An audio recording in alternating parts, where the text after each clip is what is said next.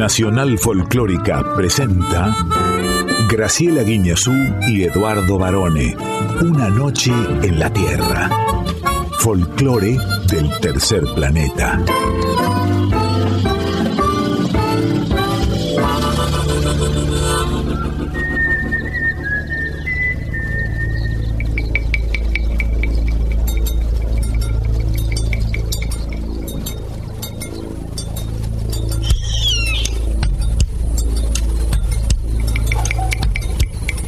Ya es medianoche.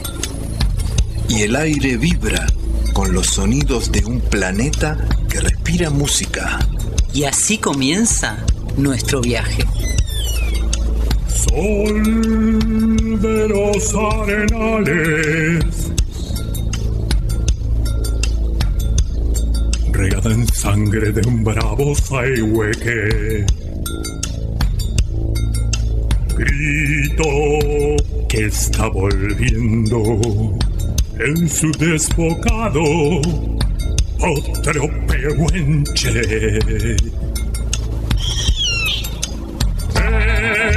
El cielo la honda noche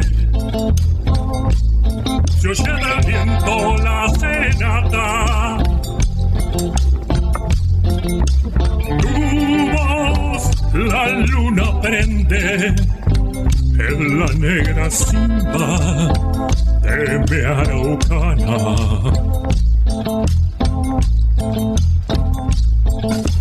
Aguas que van, quieren volver. Aguas que van, quieren volver. Y arriba del campo prendido, Neuquén, Quimei,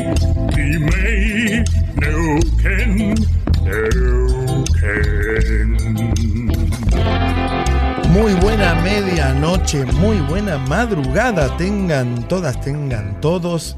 Y aquí a mi izquierda podríamos decir, Siempre a tu izquierda.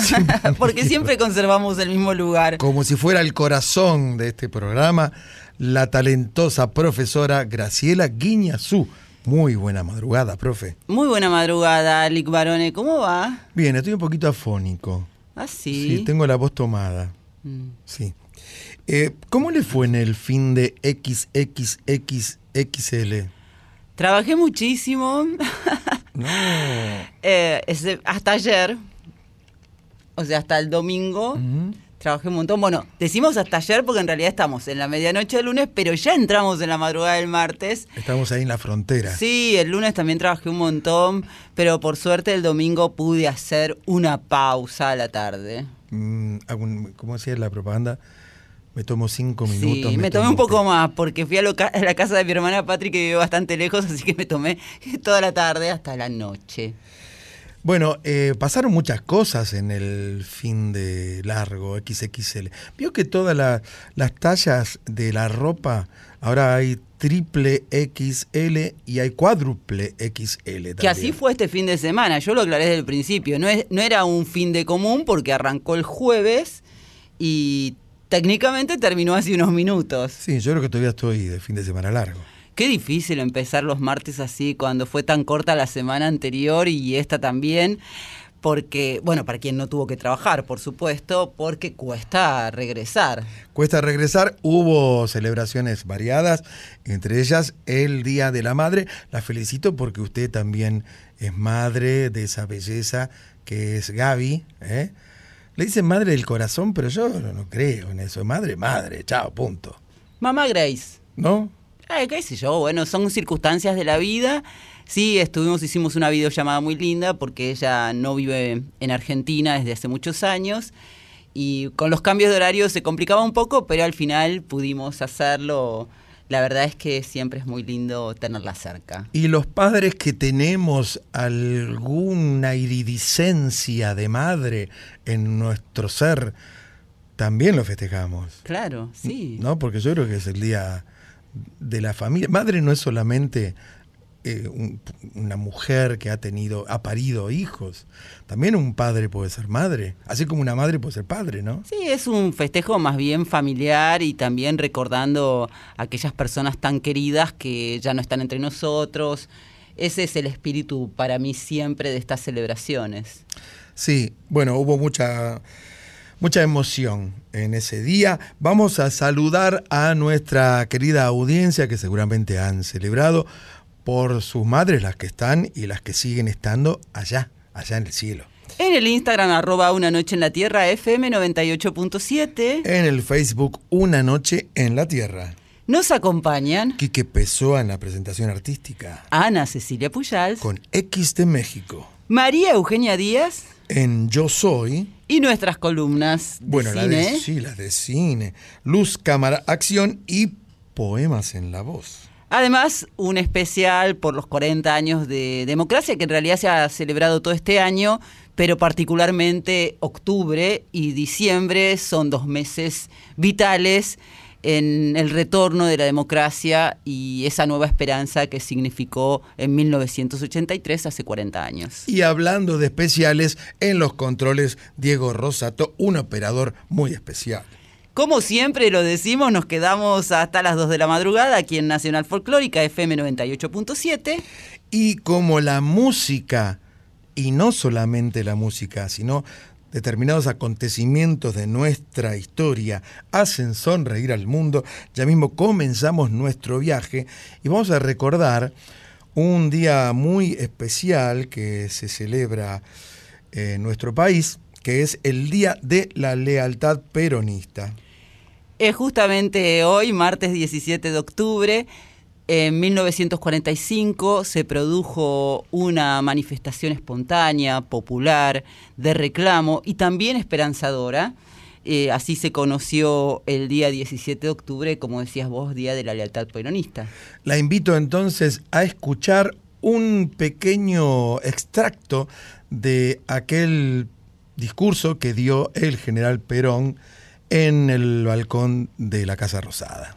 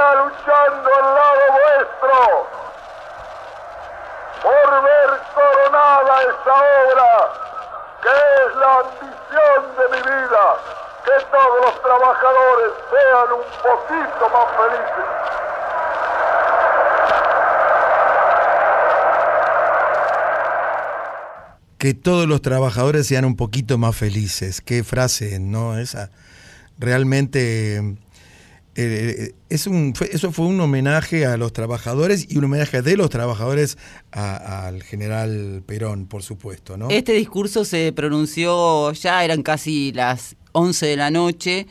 Perón en libertad habló desde el balcón de la Casa Rosada, también inaugurando así una forma de comunicarse de él con el pueblo que después fue pasando a través de los presidentes argentinos e incluso deportistas, por ejemplo, hablarle a la multitud desde la casa, desde el balcón de la Casa Rosada, toda una simbología porque en, en esa ocasión que estamos re- recordando hoy, ver esa plaza movilizada, llena, es siempre para mí muy emocionante. Yo he tenido la oportunidad de ir muchas veces a la plaza en distintas convocatorias, no solamente un 17 de octubre, sino, por ejemplo, en la Asunción Presidencial o alguna celebración en particular.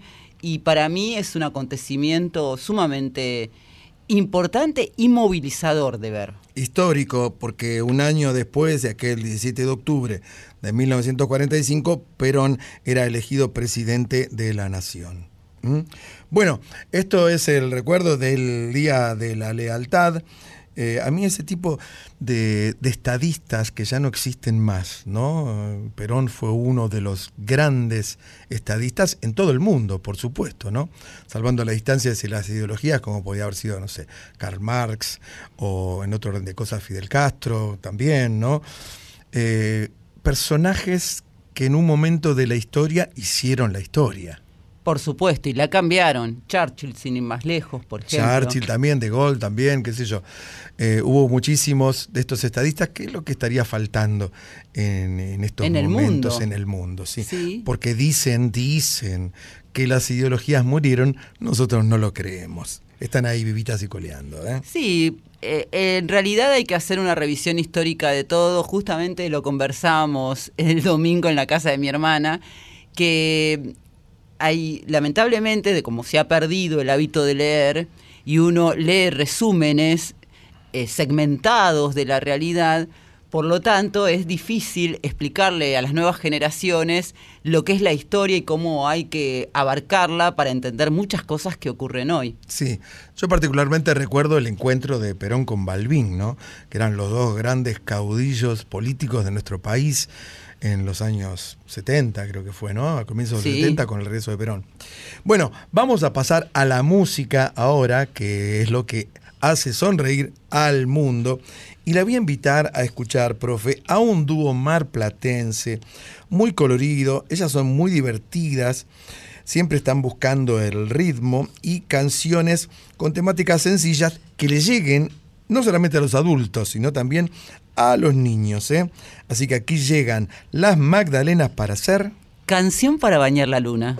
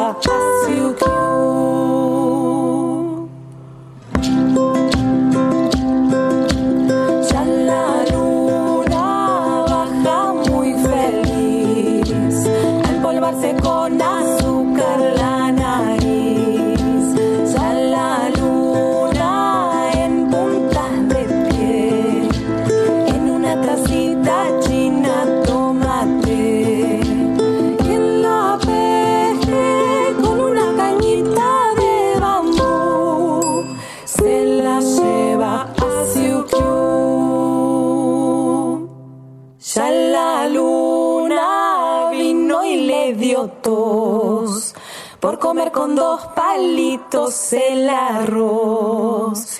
Ya la luna baja desde allá y por el charquito quito nadará. Quien la pesque con una cañita de bambú se la lleva a Siukiu.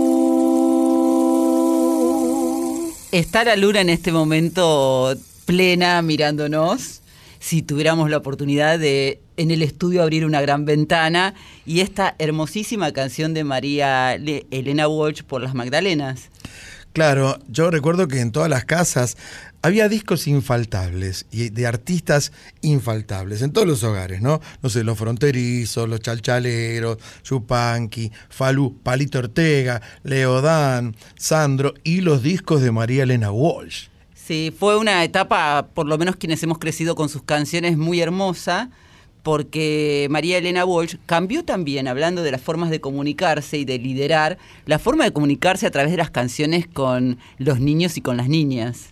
Las Magdalenas son oriundas de Mar del Plata y mm, comenzaron en noviembre de 2015 como dúo. Ellas cuentan que el instrumento principal, por supuesto, es la voz, pero ambas tocan el ukelele, que ahí lo estábamos escuchando, que es esa guitarrita chiquitita, diría yo una prima lejana del charango o del cuatro venezolano. Eh, y entonces ellas eh, además tocan la guitarra y eh, se acompañan con bombo, cascabeles, canastitas, pezuñas, los shakers, que son esos, esos huevitos de plástico que adentro tienen unas, como unas semillitas, ¿no? Y bueno, son muy, muy eh, agradables y la música es muy intimista como escuchábamos. Ellas son Mary Van Border y Juli Dorronsoro. Son, como vos decías, de Mar del Plata y un día se encontraron esos encuentros musicales que se producen por casualidad y terminan definiendo un proyecto en definitiva. Sí, señora.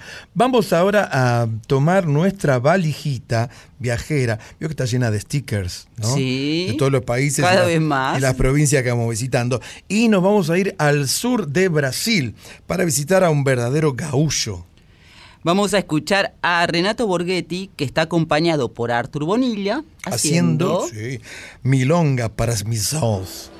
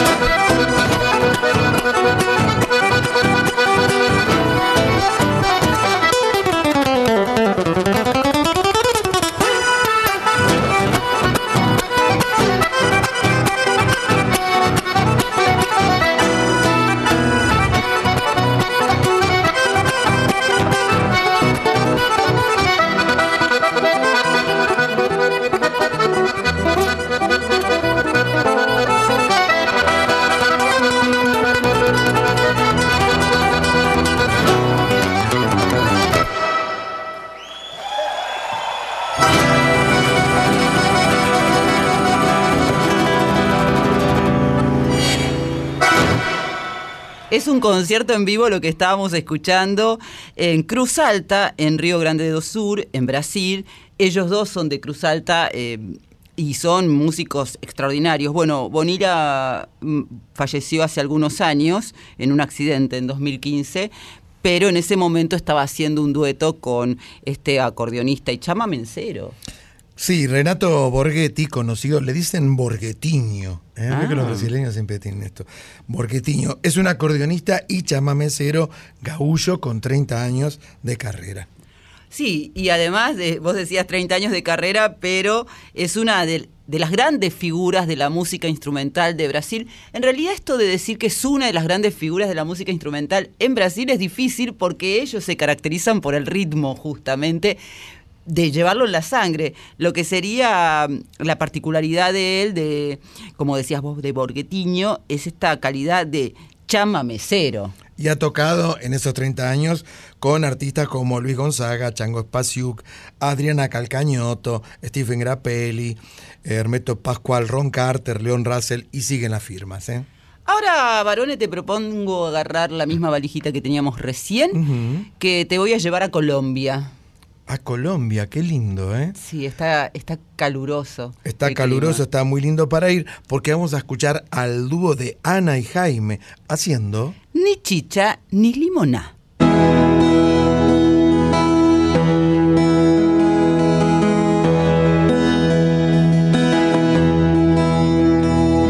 Arrímese más para acá, aquí donde el sol calienta. Si usted ya está acostumbrado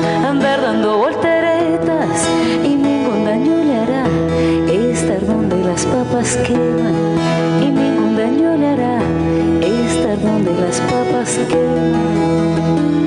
Usted no es nada, no chicha ni limonada se la pasa manoseando caramba, zamba su dignidad.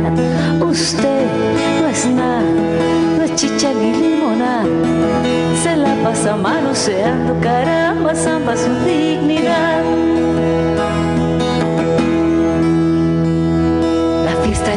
Y la cosa está que arde. Usted que era el más quedado, se quiere adueñar del baile. Total a los colfatillos no hay olor que se le escape. Total a los colfatillos no hay olor que se le escape. Usted no es nada, no es chicha ni limonada. Se la pasa manoseando caramba, zamba su dignidad. Usted no es nada, no es chicha ni limonada. Se la pasa manoseando caramba, zamba su dignidad. Manos toca, pues trabajar y tendremos patoitos, abrigo, pan y amistad. Y si usted no está de acuerdo, es cuestión de usted nomás. La cosa va para adelante y no piensa regular. Usted no es nada, no es chicha ni limonada. Se la pasa manoseando caramba, zamba su dignidad. Usted no es nada, no es chicha ni limonada. Se la pasa manoseando caramba, zamba su dignidad. Ya déjese de patilla, venga a remediar su mal. Si aquí debajito el porcho no tengo ningún puñal. Y si sigue siconeando, le vamos a expropiar las pistolas y la lengua y todo, y todo lo demás. Usted no es nada, no es chicha ni limonada. Se la pasa manoseando, caramba, zamba su dignidad. Oiga, mire usted, no es nada, no chicha ni limonada. Se la pasa manoseando, caramba, zamba su dignidad. Qué lindo esto, ¿no? Muy, ¿cómo cambia el ritmo una canción? No la intención, no la letra, pero es totalmente una versión ni chicha ni limoná por Ana y Jaime. Perdón, ni chicha ni limoná eh, vendría a significar mm, ni una cosa ni la otra, ¿no? Claro, sí, ni es un mucho ni poco. Ni mucho ni poco, y es una canción en verdad de Víctor Jara, que él la incluyó en su disco El Derecho de Vivir de 1971. Es una canción de un fuerte contenido social, como todas las de Víctor Jara, pero que tenía otro ritmo, como decíamos antes, originalmente, y ellos le han, le imprimieron eh, todo el sabor del Caribe colombiano. Y este dúo, que estuvo activo entre 1969 y 1986, aunque también tuvieron algunas fugaces reapariciones en el año 89 y el 91. Sí, hasta muy poco estuvieron, hasta hace unos años, porque iban y volvían, ni chicha ni limona. Sí, se- Estamos y no estamos. Se separaron definitivamente Ana y Jaime en un recital en Bogotá en 2019. Ellos habían irrumpido en la escena musical de ese país con baladas, pero sobre todo música de protesta a finales de los años 60. Lo interesante de este grupo es que tuvieron un encuentro con nuestro Piero, en realidad dos encuentros. Es verdad, sí, sí. Eh, uno fue en el 2011, otro en el 2012, en una gira que hizo Piero por Colombia y coincidieron. Eh, se llamaba Los Años Maravillosos y se sumaron todos los que estaban. Qué lindo, Víctor Jara. ¿eh? No va a ser lo único que escuchemos hoy del gran Víctor Jara. Hasta las 12 estamos en la folclórica. Neuquén, Quimei, Quimei, Neuquén, Neuquén.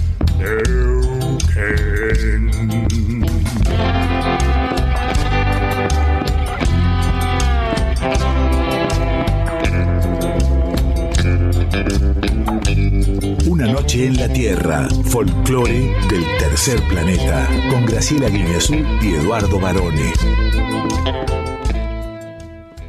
Profesora querida, profesora estimada, ¿trajo pochoclos? Muchísimos. ¿Usted Mirá, cuando va, perdón, ¿qué, ese balde de pochoclo? ¿No es un poco grande para usted? eh, sí, lo que pasa es que a mí se me suelen caer. Usted cuando termina de comer ese balde de pochoclo se puede lavar los pies ahí. ¿No? Digo, pues semejante balde es una palangana esto. ¿Y a usted qué le gusta comer en el cine? Hace muchos años, bien, hace muchísimos años, mi padre ya me contaba que había algunos cines en Buenos Aires, en Capital, que tenían, en vez de butacas, mesitas individuales con sillas. y- Eso necesito y yo. había mozos, entonces a uno le traían la carta y pedía antes de la película una milanesa con papa No, frita, no, un churrasco, no, no. unos ravioles. Y ahí arrancaba la función. Pero eso no, eso no porque eh, ya el ruido del pochoclo, vamos a decir, en medio de una película es molesto. Imagínate si te pones a comer una milanesa con papas fritas. Los ruidos de los cubiertos que se chocan, el vaso. No, no, ya hay, eh, viste que hay muchas opciones. Bueno, pero era una moda instalada en el Buenos Aires de los años 30. Hay muchas opciones para comer ya en el cine y son súper molestos de acuerdo a los nachos, por ejemplo. Es imposible no hacer ruido si comes nachos. Sí. Porque se chocan entre ellos cuando vos lo vas a agarrar. Y hay películas que requieren tal concentración que es una lástima. Ni hablar cuando cometes torpezas como la mía, que se me cae todo el balde de ch- pochoclos. A usted se le escapó un zapato una vez en el cine, ¿no? Se me escapó. Se le escapó un zapato a la profe acá donde la ven y no, no lo encontraba y no lo encontraba. Y la película seguía, seguía. Voy a Y ella decir- se, se sumergía en el piso No, debajo no, no, de la butaca buscando su zapatito que No tenía, tenía ese taco estileto. No fue así. El, el asunto es que estos cines modernos tienen como una pendiente muy importante, pronunciada. Y yo, bueno, a veces me pongo tan cómoda en la, mirando la película que suelo sacarme el calzado. Estaba viendo, mira, hasta me acuerdo de la película que estaba viendo, Cleopatra, con Norma Leandro y mm, Natalia Oreiro. Una hermosísima película argentina. Estaba con mi mamá. Me puse tan cómoda, me saqué los zapatos, que cuando termina la película, yo no me di cuenta antes, voy a buscarlo y no estaba. Tuve que esperar que se vacíe toda la sala, porque intenté y después fui, viste, cual fugitivo mirando hasta que había rodado, no por Callao, sino hasta delante de todo. Y fue muy gracioso. Tengo muchas anécdotas así, no solo en el cine, sino en la vida en general. Pero eso se vale en el cine sacarse los zapatos y todo Por eso. supuesto, ¿cómo no va a valer? Vos en tu casa, cuando estás mirando una película en un sillón, silloncito, lo que tengas para sentarte, Mm. ¿no te descalzás? Yo no sé si me molesta más el ruido de la milanesa con la papa frita o una persona que se saca los zapatos. No sé qué me molesta más, pero en todo caso aquí llega Luz, cámara. acción.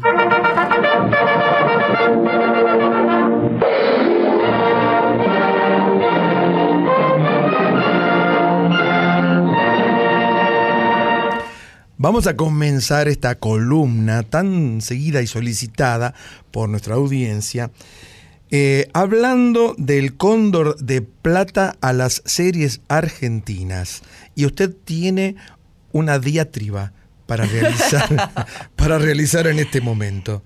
Fue la segunda edición, se entregó la semana pasada, como era la gran candidata, El amor después del amor, se llevó muchísimos premios y quiero decir algo ya mismo. Este premio es otorgado por la Asociación de Cronistas Cinematográficos de nuestro país. Eh, el podio de los ganadores, bueno, lo completaron también eh, División Palermo. Acerca del amor, después del amor, ya lo comentamos en su momento, está buenísima, es una biografía eh, que Fito Páez no solo aprobó, sino que también monitoreó, sobrevaluada para mí en cierto punto, y han quedado afuera de esta cataratas de premio que recibieron tanto el amor después del amor como División Palermo, que el mérito que tuvo, por supuesto, fue el de haber sido eh, una, una bocanada de aire fresco en la Mm. ficción argentina, muy original. Pero, por ejemplo, podemos decir que el Reino 2 no fue tan buena como el Reino 1. Ajá. Pero acaso, que también tenía muchas nominaciones, El Reino eh, era esta serie con Peretti. y con, eh, con Nancy Duplá, que estaba Y nominada. Mercedes Morán también, ¿no? Mercedes Morán fue quien ganó eh, como protagonista de drama. Pero, por ejemplo, y acá sí tengo que hacer una crítica de los críticos. Eh, bueno, Lali Espósito también ganó un premio por El fin del amor. El encargado, que La de- estaba... La de Franchella. La de Franchella. Tenía Sí. ocho nominaciones. Ajá. Franchella, por supuesto. El Puma Goiti, que, eh, Goiti, que está espectacular. También Mejor Dirección, Arte, Montaje. Un montón de mm, nominaciones. Ocho son muchas. Y no ganar ninguna. Qué raro. Creo que a veces uno en los premios, quienes deben votar, yo voto también en algunos Mm. premios, pod- podemos, me voy a incluir aunque trato de no hacerlo, de cometer la equivocación de enamorarnos de un título o de la repercusión que tiene ese título y perder de vista que en realidad la premiación incluye muchas ficciones. Una de ellas fue Frágiles, que se estrenó hace poquito, que Sí, también claro. tenía muchas nominaciones, nada. Y entonces yo digo, no deberíamos revisar eso porque con todo se quedó, mira, El amor después del amor, mejor miniserie. Te llevó 10 estatuillas. Exacto. Eh, División eh, Palermo, mejor serie de comedia y o musical. Siete premios recibió. Y así todo, yo creo que El la fin verdad... del amor, con el depósito, cuatro estatuillas. ¿eh? Bueno, realmente yo creo que mm, hay que revisar ciertas cosas. Por supuesto, Charo López, que ganó por División Palermo, está extraordinaria, lo mismo que Daniel Hendler, lo mismo que Koroski, que son los protagonistas. Pero, vuelvo a lo que dije antes, no se pueden comparar las actuaciones de, de Daniel Hendler, que está excepcional, con el Puma Goiti. Así que es como... O con Andy Chango haciendo a Charlie García. Bueno, ¿No? Digo. Digo. Andy Chango es un buen músico. Había muchísimos, eh, por ejemplo, el premio Revelación, ¿por qué no? Ya que nos enamoramos del amor después del amor, al mini Charlie, que realmente ese chico fue extraordinario lo que hizo. Pero los premios muchas veces tienen eso, que te dejan a mucha gente muy contenta y a otros con gusto a poco. Yo como espectadora me quedé sorprendidísima porque como digo, hubo muy buena ficción en plataformas, por supuesto, porque esa es la moda. Ahora, la serie de Ringo Bonavena fue otra. No, Eh, no, ni siquiera apareció. y estaba súper nominada, ten- estaba en el podio de los nominados también. Pero, y el protagonista, el que hacía de Ringo, muy bueno. Y es, una es un actor que también, eh, Jerónimo Bocia creo que es, Sí. que también eh, era un actor que no es popular, que fue elegido por un casting. El parecido físico con Bonavena era muy fuerte y, y además es un gran actor y nada. Nada. No, eso ni chicha ni limona, Ni chicha ni volviendo. limonada, exactamente. Así que eh, se entregaron y como siempre hay algunos, eh, lo que te decía antes, revelación masculina se la llevó Cha- eh, Chango por el amor después del amor. Andy Chango. Sí, bueno, siempre los premios son sospechados, ¿no? Siempre hay eh, sospechas de por qué se le dio a este, al otro no, este, aquel merecía y ni siquiera figuró, etcétera, etcétera. Mira, yo me tomo el trabajo, yo voto en Aptra, y me tomo el trabajo de ver todas las, eh, si es televisión, todos los programas que están nominados, hay una prenominación en la que yo como miembro no participo, y a partir de ahí, siempre que voy a votar, lo hago con esa conciencia, que ahora se vienen, ya se anunciaron los premios Martín Fierro a la televisión de cable. Por supuesto que uno no mira todo, pero cuando vos estás en la nominación, sí tienes la posibilidad de mirar resúmenes, de enterarte un poco más, y eso está en la responsabilidad de cada uno. En el caso de las series es más fácil, o en, la- en el cine, porque es algo lúdico. Sí, Entonces, bueno, yo soy una gran, soy una seriadora, una persona en serie, entonces justamente todas estas series que estaban nominadas las había visto. Profe, vamos a pasar a, ahora sí a una película y voy a hacer una recomendación. Mm. Previamente, recordemos que el género de terror en la Argentina está siendo eh, cada vez eh, más utilizado por los directores y por los guionistas y es un género que incluso tiene varios festivales determinados eh, con muy buenas propuestas nacionales.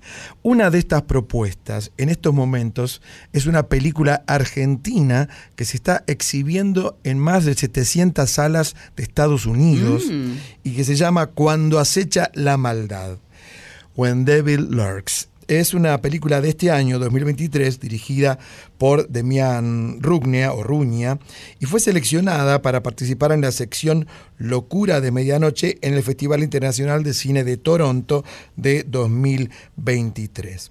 Cuenta la historia de dos hermanos en un pueblo muy remoto, supuestamente en Argentina, que descubren a un hombre aparentemente poseído por un demonio y a punto de desatar el horror que lleva adentro. El lobizón. No, ese es un es como un diablo. Yo vi las escenas y vi el, el tráiler y real, ya el tráiler da miedo. Y yo soy un fan de las películas de terror. Llamó la atención de Guillermo del Toro esta producción argentina, lo cual no es poca cosa, y se espera el estreno para los primeros días de noviembre aquí en nuestro país. Hablando de estrenos, también este jueves se va a estrenar la película Norma, protagonizada por Mercedes Morán, que viene con muy buena crítica también, con gran expectativa. Por el- no solamente por el argumento, sino porque eh, Mercedes Morán tiene la capacidad, hablábamos recién de ella porque fue la protagonista del Reino, de mm, hacer una metamorfosis. ¿Quién sería el paralelo masculino argentino de Mercedes Morán? ¿Quién sería el actor argentino que se le aproxima? A mí se me ocurre Luis Luque, por ejemplo, ¿no? Son esos actores eh, y estas actrices como Mercedes Morán que son capaces de, de- son camaleones, se pueden disfrazar lo que quieran y todo es creíble lo que hacen, Sí. ¿no? Sí, sí, eh, la verdad es que ella aquí en Norma, por lo que uno ha visto en el tráiler, es realmente muy impactante, diría yo, porque viene de hacer un papel absolutamente, yo la tengo fresca por el Reino 2, en donde es absolutamente distinto. Sí, bueno, es una comedia, Norma, dirigida por Santiago Girald. Le voy a invitar a escuchar el tráiler, si le parece, y seguimos hablando de Norma. Por favor. Rosa. Hola, Norma. Hola, ¿qué tal? Estaba tocando bocina, ¿no escuchaste? No voy a venir a trabajar más. ¿Cómo? Renuncio. ¿Qué haces, mamá? Acá estoy trabajando. Ahora me reprocha que no la siento a nuestra mesa. Si yo la siento a nuestra mesa, ¿quién nos sirve? ¿Vos pensás que nosotros somos felices? ¿Viste quién está allá? La psicóloga a la que te hablé. Es bárbara. Una cara de loca tiene que. Abuela, cuando rezas pedí un poco de amor al prójimo. Es que parece una lunática. Vos no hiciste terapia antes. No, lo que estoy necesitando, y por eso vine, es una amiga. ¿Te gustaría ser mi amiga?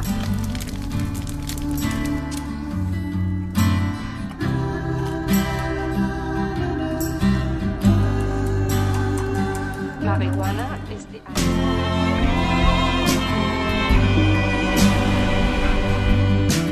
Vine con dos amigas, de Misec y Extra Brut. Estoy buscando comprar lo que ya sabes. Y además tengo artritis, artrosis, insomnio. Flores nomás, ¿querés? Buenas noches. Vieja porregra. La alcoholemia por las nubes. El limón, el limón. Ay, me gustó, ¿eh? ¿La foto o la modelo? De un tiempo esta parte solo fue mentir. Dale, a bailar. ¿Qué te pasa, mamá? Que éramos los dueños de No te acordás de mí. Todo esto hay que bailar, ¿Sabes que te llamas como Marilyn Monroe, no? ¿Qué decís? Norma Jean. Norma Jean. Muy bueno estaba la voz de, de Mercedes Morán en esta película. El elenco incluye además a grandes actores como Alejandro Aguada, uno de mis actores predilectos, ¿eh?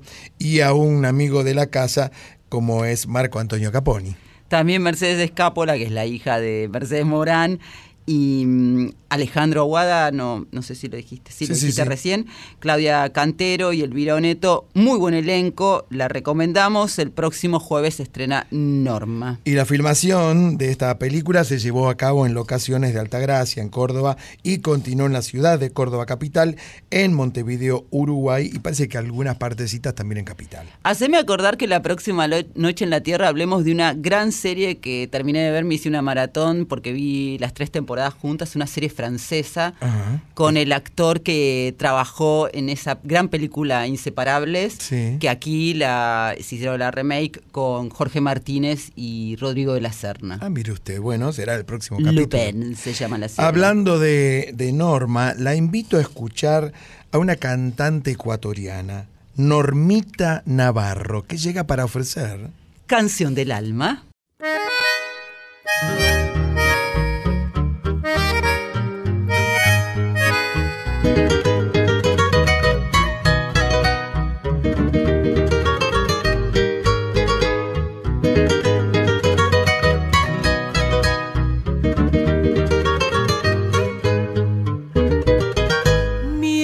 Mientras tú vivas, mientras yo viva, nos amaremos mejor que ayer.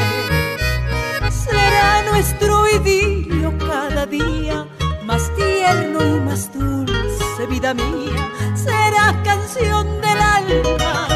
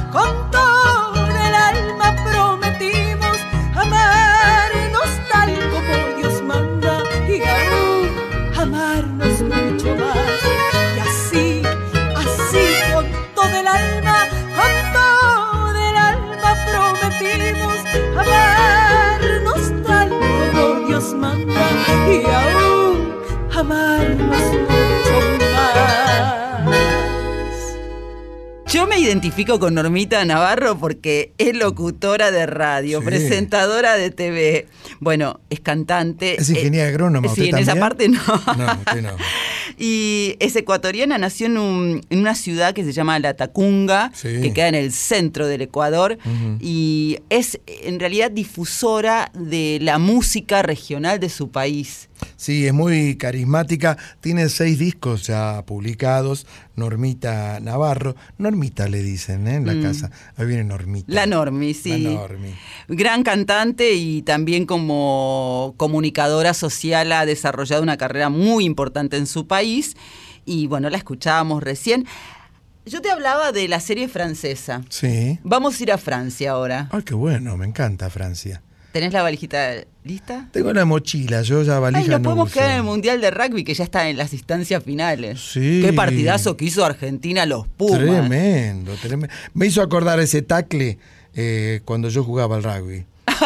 Yo era el que llevaba la pelota, ¿no? Yo- me sacaban siempre en la cancha. Sí, pero bueno. Vamos a escuchar a dos hermanos que a nosotros nos encantan, que se llaman Isaac e Nora. Dos chicos franceses que junto a su padre, Nicolás, vienen haciendo una música deliciosa. Llegan Isaac et Nora para hacer... Hoy.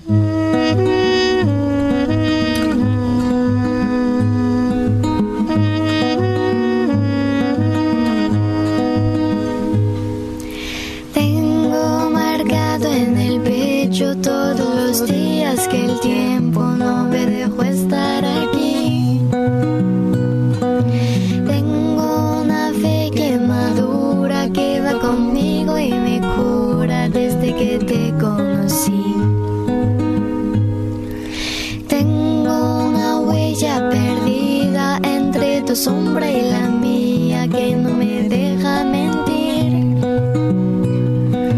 Soy una moneda en la fuente, tú mi deseo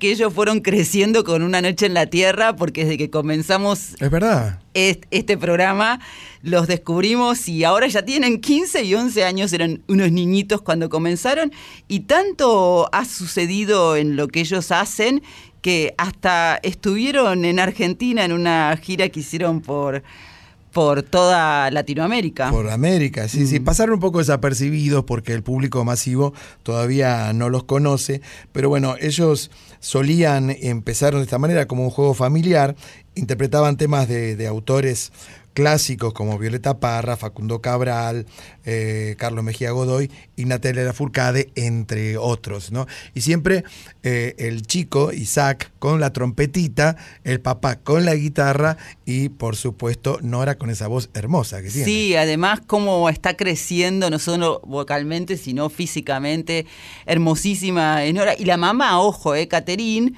es la que filma todo, lo que ellos hacen con el celular, y es la que empezó esta viralización a través de YouTube, de Facebook, que provocó esta explosión de estos dos chicos que cantan en español por fonética y que se han dedicado, como vos decías, a intérpretes de Latinoamérica. Así que la última gira que incluyó Buenos Aires fue en realidad Colombia, México, Chile, Perú, por todas partes. Ellos nacieron en Francia, pero en verdad el papá es coreano. Pero claro, el papá, que había nacido en Corea del Sur, fue adoptado a los cuatro años por una pareja de franceses y los acompañaba a, los chicos con la guitarra, como conté, y, no, y, y ella, Nora, tenía cuatro años cuando empezó a cantar. Solamente cuatro años y era realmente precioso lo que hacían. Deliciosa su voz y por eso queríamos compartirlo. Hoy también estamos conmemorando, bueno, en realidad fue eh, este domingo, los 35 años del Festival de Amnesty Internacional en el, En el, River. estadio, sí, en el estadio de River. Eso fue otro acontecimiento histórico que sucedió por única vez en nuestro país, por lo menos, y que había reunido a figuras de la canción mundial como Sting, Peter Gabriel, Bruce Springsteen, Tracy Chapman, el africano Yosun Dur, y por los locales, nada menos que Charlie García y León Gieco, y fueron protagonistas esenciales las madres de Plaza de Mayo, recuerdo. Y también se cumplen 33 años del mismo recital, pero en Chile.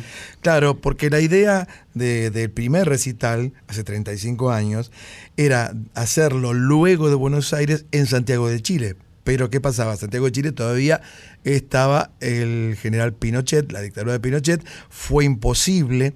Hubo un evento que se organizó en pequeña escala en Mendoza Claro. para los chilenos, pero dos años después, ya sin Pinochet, entonces Amnesty regresa a Chile y lo que vamos a escuchar es una perlita, es un documento eh, único porque reúne al que fuera el cantante del grupo inglés Genesis, Peter Gabriel, con el grupo folclórico chileno Inti Illimani para hacer una versión de un tema de Víctor Jara, ¿no? El arado. Me gusta mucho las canciones de Victor Jara.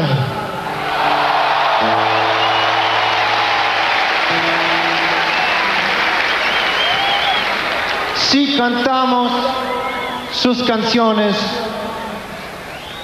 él vive.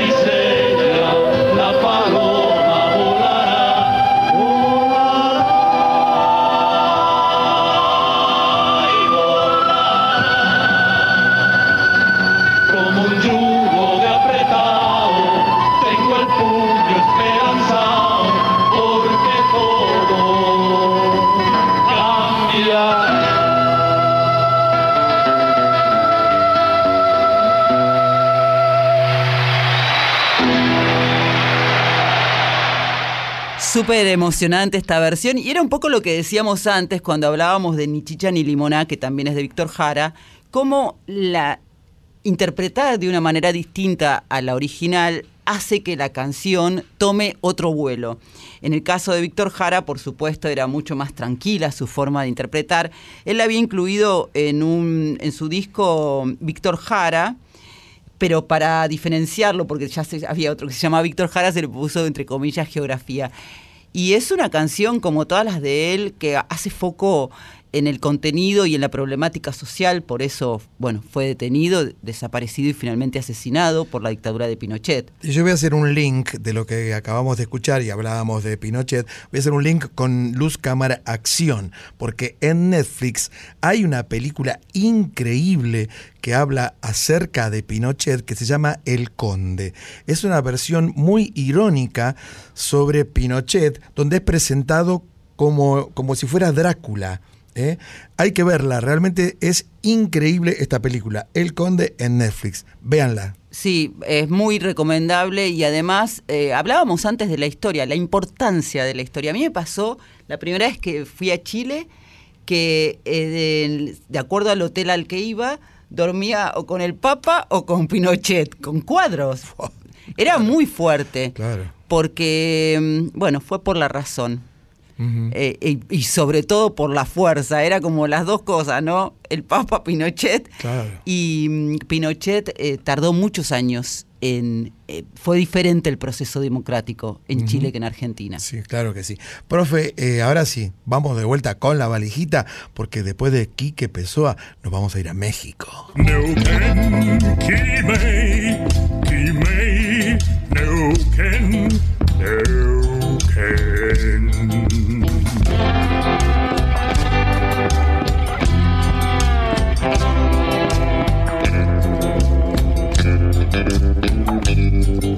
Noche en la Tierra, folclore del tercer planeta, con Graciela Guineazú y Eduardo Barone.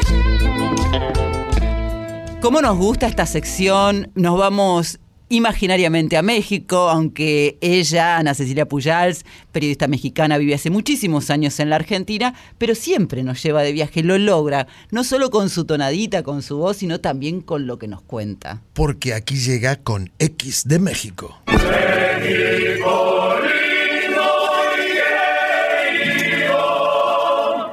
Muy buenas madrugadas tengan todos ustedes, público conocedor de Una Noche en la Tierra. Hola Edu, hola Graciela, ¿cómo están?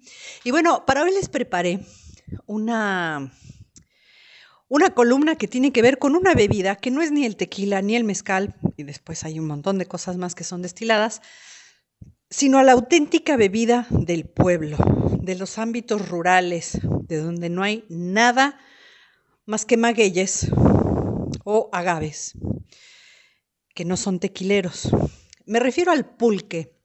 El pulque, que es una, es una bebida que, a ver, que, en, en, América, en la América, en el México prehispánico, era una bebida destinada a los sacerdotes, a los altos mandos, así como fue el cacao en algún momento, o el chocolate en algún momento.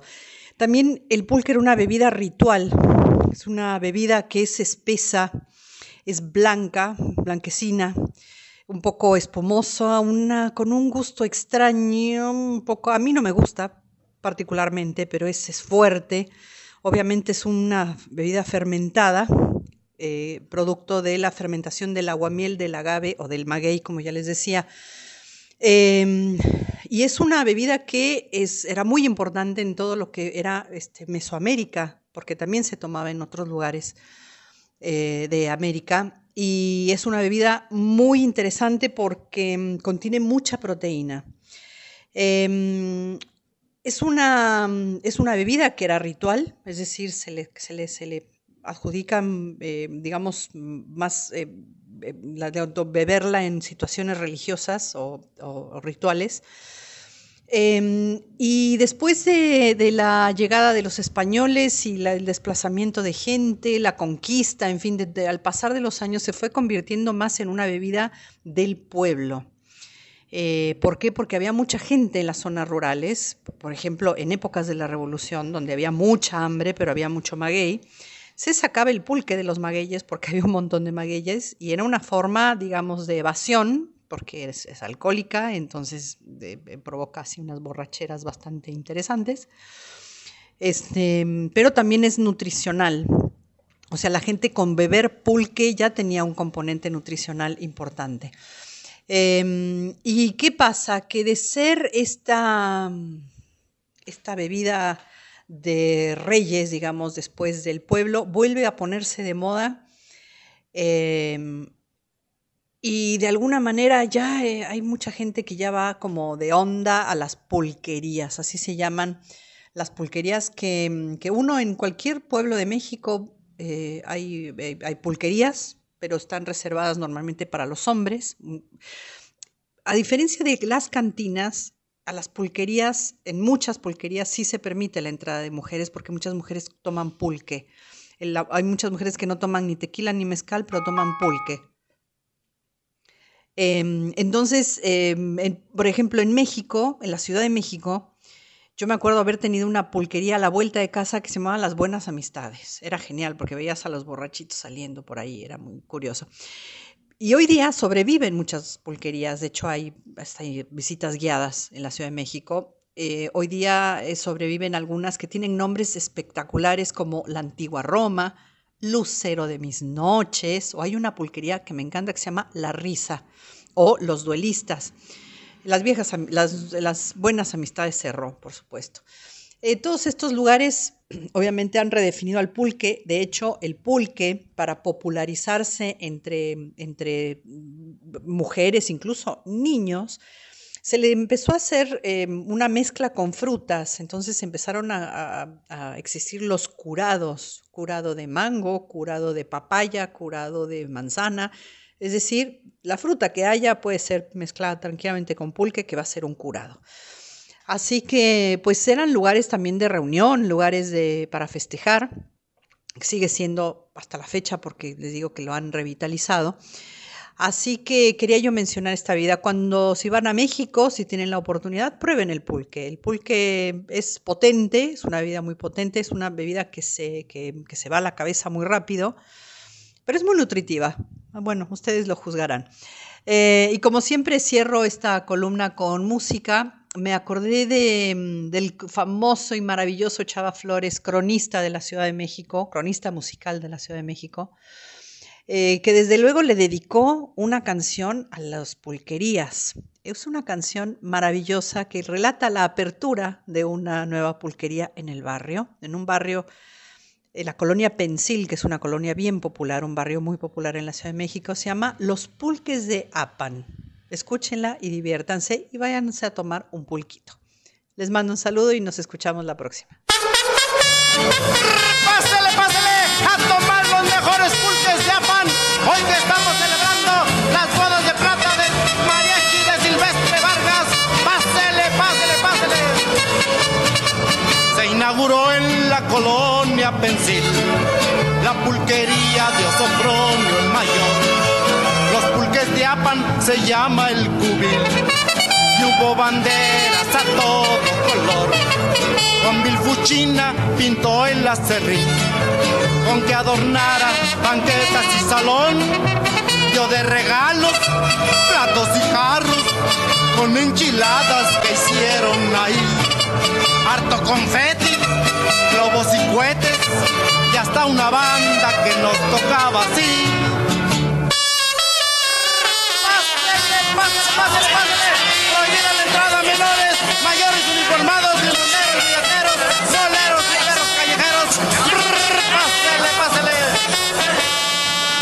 Curados de tuna y melón, avena, piña, de fresa y limón. Su carbonato, para chicotón, carro caliente, tarrito, camión. Para las mujeres, entrada especial. Servicio en lobra por ciestas de albañil. Cuando cerramos, pues le. Para sus fiestas prestamos barril. Los pulques de Apan, los que solapan, los cohetes diarios de toda la pensil. Pásele, pásele, exija que el sobrante de su brazo se ha arrojado al pásele, pásele. Órale, mi sentaste, túmbale duro al curado de melón. Qué, qué bueno esto, ¿no? De, del pulque. A mí hasta ahora me vendría bien un pulque, un pulquecito, ¿eh? Nos ha llevado durante muchas noches en la tierra Ana Cecilia por la cultura espirituosa eh, mexicana. Eh, el néctar de los dioses es. Sí, así le dicen al pulque, porque es, junto con el tequila y el mezcal, una de las bebidas de mayor tradición en tierra azteca. Anita dijo que es la auténtica bebida del pueblo. Tuvo sus avatares, como nos contaba, en algún momento fue el pueblo, en otro momento medio aristocrática, pero en realidad eh, es una bebida que es súper popular. Ella no le gusta tanto, sin embargo. Mire. Él lo ha dicho, Sí, yo no, sí, no, sí, no, Yo no. tendría que probarlo. De ¿Nunca nuevo. probaste? De nuevo. Porque me olvidé. Se obtiene de la fermentación del agua miel que se extrae del magüey pulquero y, o agave salmiana, un poco ella lo explicaba, y viene de tiempos prehispánicos. Sí, porque hace eh, cientos de años era una bebida que se reservaba a las clases altas de la antigua sociedad azteca, donde se usaba en rituales y festejos realizados en honor a Mayahuel, la diosa del Magüey. Y como ella no puede con su genio, siempre nos hace como un listadito de los lugares, por si vamos realmente a México. La otra vez fue los mercados, que fue súper interesante, todos los mercados de Ciudad de México, y ahora nos vino con las pulperías que tienen nombres rarísimos. Bueno, no- la antigua Roma. Estás en el medio de México, la antigua Roma. Claro. Lucero de mis noches. La risa. Roma, perdón, Roma no era también la película de Cuarón. Sí. Porque Roma, era-. Roma es este barrio Claro. que hay en el DF, también Sí. se llama Roma. claro. Claro. bueno, pero para quien no sabe, decís, me voy a la antigua Roma. Y no parece un nombre de pulpería. Y otro, los duelistas. Esa hay que tener cu- como cuidado. Sí, Los Duelistas, que era una película de Stanley Kubrick, el título. Y la Eh, canción que escuchamos. Eso le iba a preguntar, ¿no? Mm. Los pulques de Apán, Por Chava Flores. El Chava Flores es del disco de Buen Humor con las canciones y la voz de Chava Flores, que es de 1977. Es, uh, vos sabés que Chava Flores, que un poco Anita lo decía, tiene la particularidad de ser un cronista urbano. Una especie de juglar. Sí, de estos juglares modernos, cantante, compositor, eh, pero antes de eso fue costurero, encargado de almacén, o sea, no sé, un ayudante almacén, almacenero, eh, cobrador, vendedor, administración en una ferretería, entre tantísimos oficios, para que vean que no siempre eh, los grandes músicos o aquellos que han triunfado en la profesión de les fue fácil. Así que entonces estaban Chabela Vargas y el Chava Flores. Ah, sí. ¿Qué tal, eh? Los chabelos. Los chabelos. Podría ser el nombre de una pulpería. Profe, a usted como a mí nos gusta mucho, nos gustan mucho todas las provincias argentinas, por Sí, supuesto, señor. ¿no? Usted puede toser porque esto es radio en vivo. Usted puede Pero toser. mi tos fue discreta, varón, ¿Eh? la tuya no es discreta. Te- Pero, pero no está prohibido toser, ¿no? La gente dice, bueno, son humanos, están tosiendo. Es que está prohibido prohibir. Empecemos por ahí. Para empezar a hablar. Les decía que ambos dos nos gustan prácticamente todas las ciudades de, de Argentina, cada una Todas tiene su, me gustan a cada mí. una tiene su encanto, sus bellezas, su onda. Pero hay una en particular donde yo estuve hace poco y usted visitó un par de veces también, que es Salta. Salta la linda, le dicen, ¿eh? Y resulta que Salta fue elegida la ciudad más linda del mundo, ¿es así?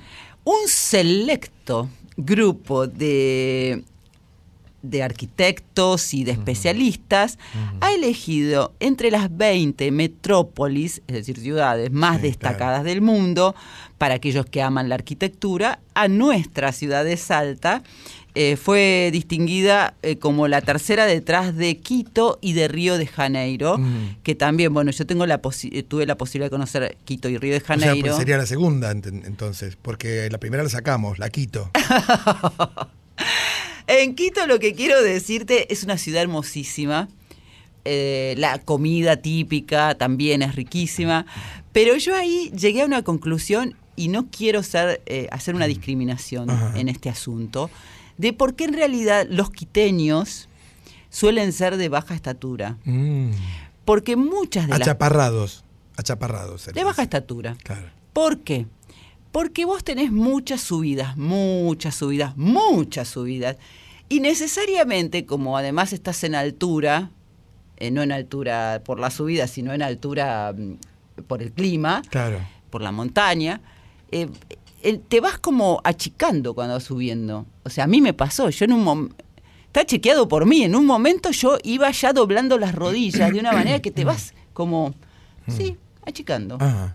Pero es muy bonito. después usted volvió a su forma natural. Después volví a la forma natural. O sea, se va, después se, se va expandiendo. Cuando Después me expandí. Y en el caso de Río de Janeiro son tres ciudades absolutamente diferentes para compartir este ranking.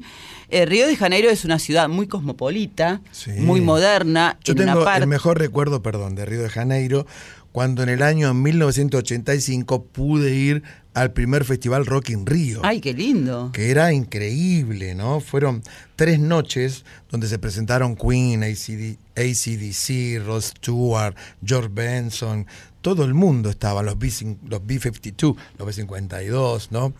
Y, fueron, y fue una especie de busto porque llovieron las, los tres días torrencial y era todo un barro, estábamos todos ahí mezclados, todos embarrados. Y tengo el recuerdo de una noche que después de, de uno de los recitales, de la segunda noche creo que fue, nos fuimos todos a bailar a Branca, a zambar, ¿eh? un zambódromo gigante, que fue la noche que más agua cayó del cielo de lo que yo recuerdo. Salimos en canoa de Río de Janeiro. Bueno, por supuesto, Río de Janeiro, además de sus playas, de el Cristo, del pan de azúcar, tiene sus callecitas, las favelas también. Las churrasquerías son muy, muy lindas también. Sí. Ricas hasta ahora. ¿eh? Una lindo. Es una ciudad muy alegre, bueno, el Maracaná, el Zambódromo, tiene un montón. Yo cuando fui al Zambódromo tuve la oportunidad una vez de visitar eh, toda la parte del, del que hace, el, para el carnaval se trabaja todo el año, como aquí, por ejemplo, en Gualeguaychú. Y también como lo hice en Gualeguaychú, en Río de Janeiro, no pude eh, entrar a donde hacen los trajes y las costureras, trabajando muy lindo. Y después fui- ¿Usted, ¿Usted era parte de una comparsa o algo así, no? Ojalá, varones, ojalá. Bueno, era. ¿Sabe bailar como esas Pero ¿cómo negritas que bailan así? Sí, ¿cómo? ¿Usted, a usted le da el, el, el- el physique du rol. El, el saltito ese de las murgas, porque además eh, en la ciudad de Buenos Aires hay muchísimas murgas y también ya empiezan en un mes a trabajar para el carnaval. Mm. Entonces vos vas escuchando los ensayos que van mezclándose con el ruido de la ciudad todas las tardes. Y en el Zambódromo, la segunda vez que fui, estaba cerrado. Entonces fui con unas amigas y zambamos en la calle. Así hicimos nuestro, nuestra coreografía de carnaval. Pero volviendo a la ciudad de Salta, Sí, que fue una ciudad que durante el virreinato era un importante punto de paso entre Buenos Aires y el Alto Perú. Y esto, bueno, resultó en una mixtura muy importante de influencias culturales europeas que todavía se pueden apreciar en estos edificios históricos, en las iglesias y en los mercados que tiene Salta. Y además Salta es linda desde donde la mires, porque si llegás por tierra, eh, ya te recibe, depende de donde yo. Yo, por ejemplo, una de las veces fui por los valles calchaquíes, que había hecho todo un, todo un viaje muy largo por Argentina, y es impactante llegar desde Cachi. Claro. Y también Pero tenés la... una sola partecita de ahí. De... Es un cachito, sí. también la... Uy, varón, perdóname, te arruiné No, el no, chiste. está muy bien, está muy bien. Está muy bien. Digo que también tenés la posibilidad de ir por el teleférico, Sí. hacer una excursión que ves toda la ciudad como desde Eh, una panorámica. Panorámica. Cuando estuve para ver el estreno de Messi 10, estaban justamente remodelando el teleférico. Mm, no Me parece que lo modernizaron, lo Ah, modernizaron. mira vos. Y eh, por supuesto, Valderrama. Sí. Bueno, la estación de tren que te lleva al tren de las nubes. Uh, Eso también es muy lindo. ¿Usted sufre de vértigo o no? Sufro, pero para mí todo hay que hacerlo. Sí. Así que fui al tren de las nubes cuando bajé en San Antonio de los Cobres, mamita querida. Pero eso no es la ciudad de Salta, Ajá. eso es la provincia. Pero va alto, alto, ¿eh? yo he ido. Sí que va alto, El varón. tren de las nubes está tan alto que en un momento me pareció ver un tipo con una túnica y una barba blanca arriba de una nube. No, está Digo, alto de ¿Esto verdad. será así? Está alto de verdad, te lo Mm. aseguro. Eh, es, eh, digamos, aquí se ha premiado a la ciudad de Salta y no a toda la provincia, pero es una belleza toda la provincia. ¿Cómo son una belleza estos cantores del alma que Uh. llegan ahora? Se llaman Canto del Alma para Canto hacer. del alma haciendo la noche salteña.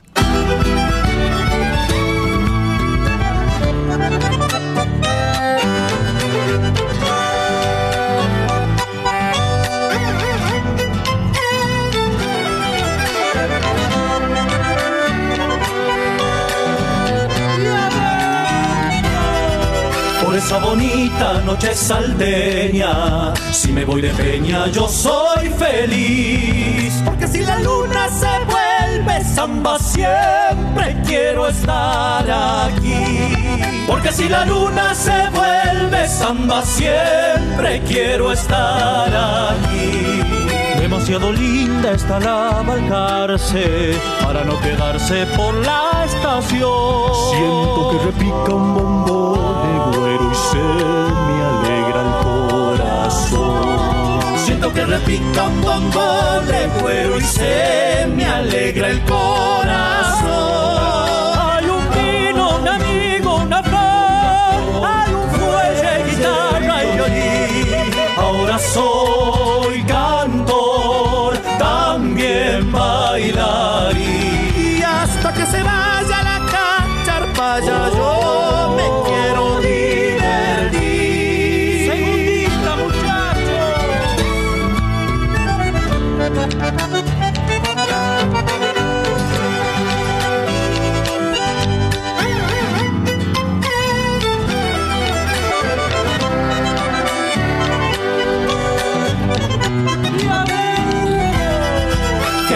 Suena la serrillana y carpa de salta en la misma voz. Cuando canta toda la paisanada y la nueva generación. Cuando canta toda la paisanada y la nueva generación.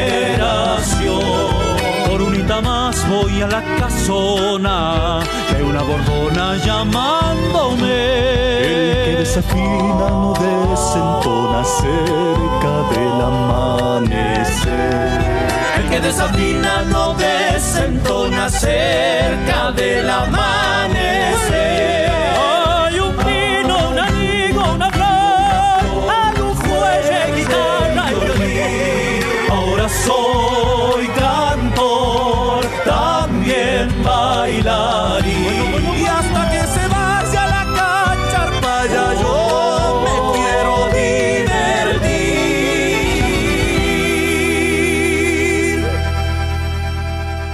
¿Sabe cómo le dicen a los chicos de canto del alma?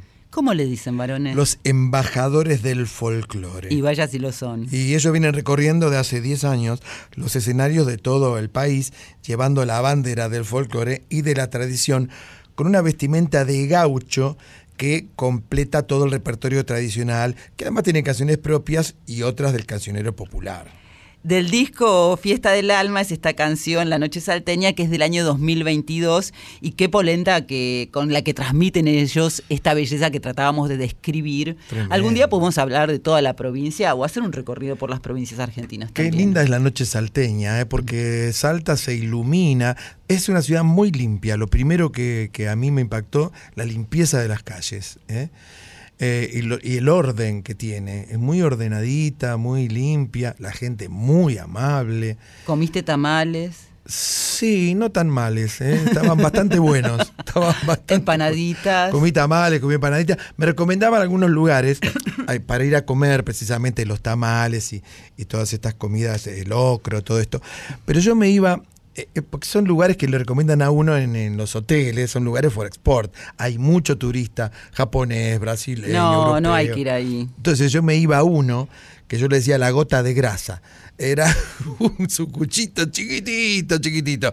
Unos tamales y un vinito salteño por dos mangos. ¿eh? Hay que ir a los cuchitriles. A los cuchitriles, por supuesto. o a las pulperías o a los bodegones, pero auténticos. Pero siempre hay que recordar que Salta es un verdadero poema. Como poema también es lo que viene a continuación.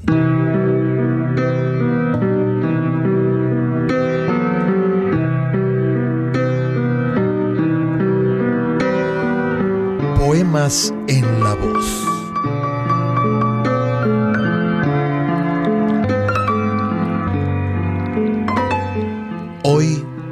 Romance de la Luna Luna de Federico García Lorca.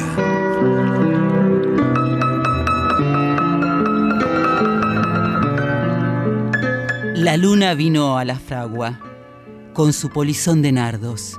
El niño la mira, mira. El niño la está mirando.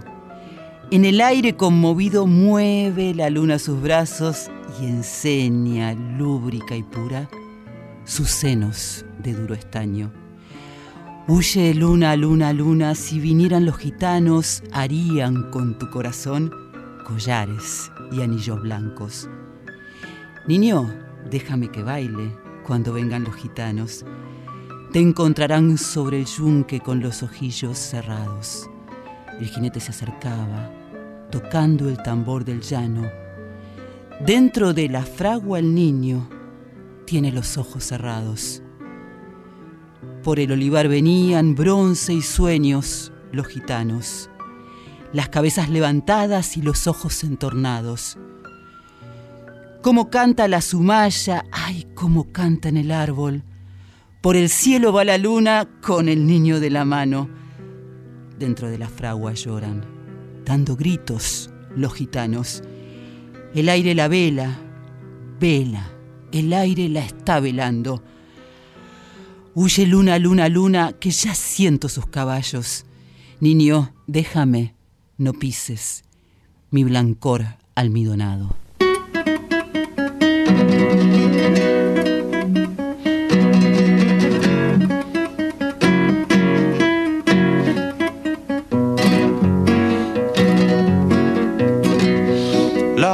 Vino a la fragua con su polizón de nardos. El niño la mira, mira, el niño la está mirando. En el aire conmovido, mueve la luna sus brazos y enseña lúbrica y pura sus senos de duro estaño. Huye luna, luna, luna, si vinieran los gitanos, harían con tu corazón collares y anillos blancos. Niño, déjame que baile cuando vengan los gitanos.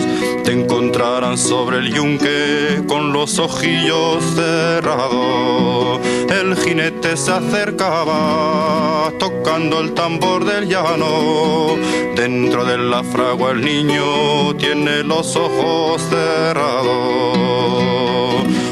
Luna, luna, luna, que ya siento sus caballos. Niño, déjame, no pises mi blanco almidonado. Como canta y como canta en el árbol, por el cielo va la luna con un niño de la mano. La fragua lloran, dando gritos los gitanos. El aire la vela, vela, el aire la está velando. Huye luna, luna, luna, que ya siento sus caballos. Niño, déjame, no pises mi blanco almidonado. Niño, déjame, no pises mi blanco almidonado. Yo soy un fanático declarado del gran Paco Ibáñez, y aquí lo estábamos escuchando, haciendo precisamente romance de la luna luna. Y yo soy una fanática ya súper declarada en Una Noche en la Tierra de Federico García Lorca, por mi mamá, Rita Toledo, que ya conté que era declamadora profesional. No me sale hacerlo como ella porque ella era muy teatral, realmente, y tengo miedo, varones, que te rías de mí, y también No, por mi tía, ¿por la? Petra Toledo, que era profesora de literatura y me hizo amar a García Lorca, un mucho más que un poeta y un escritor y ensayista, supuesto, un claro. revolucionario de la palabra. Eh, además, no solamente es poesía, sino grandes obras de teatro. Una figura fundamental durante la dictadura de Franco en España, ¿no? que fue asesinado, cuyo cuerpo todavía es un misterio donde está pese a todas las excavaciones que se han realizado en España. La realidad es que también estuvo en Buenos Aires él en el estreno de Bodas de Sangre, una de sus grandes obras. Bueno, después está La Casa de, Ber- de Bernarda Alba, por ejemplo. Ujú. Lo digo, no vuelvo a la casa de Bernarda Alba y me salió mejor.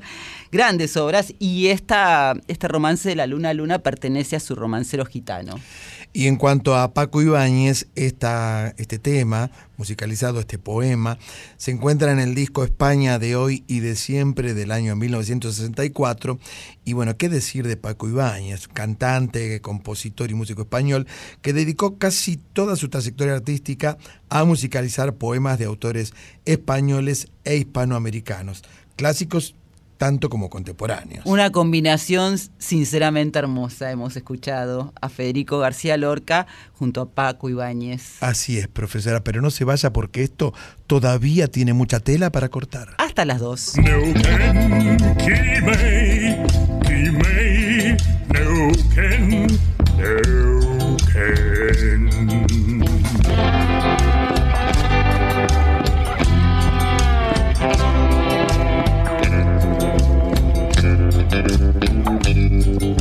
Noche en la Tierra, folclore del tercer planeta, con Graciela Guineazú y Eduardo Barone. Bueno, profesora querida, llega uno de nuestros eh, de nuestras secciones más festejadas, donde presentamos a diversos artistas que nos cuentan de sus actividades. Llega entonces Yo Soy. Yo soy.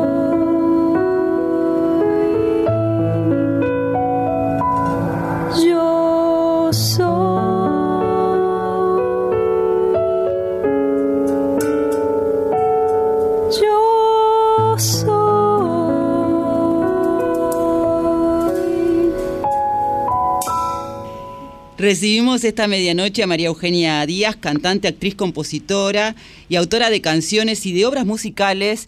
Es la hija de Coco Díaz y está participando con su hermano de un gran homenaje. ¿Cómo estás? Bienvenida a Una Noche en la Tierra. ¿Cómo estás? Bienvenidos a ustedes también a este a ser parte de este homenaje, porque con este hermoso grano de arena de permitirnos promocionarlo, están siendo parte también de este concierto homenaje. Así que gracias. María Eugenia, ¿en qué va a consistir este homenaje a Coco, a tu papá?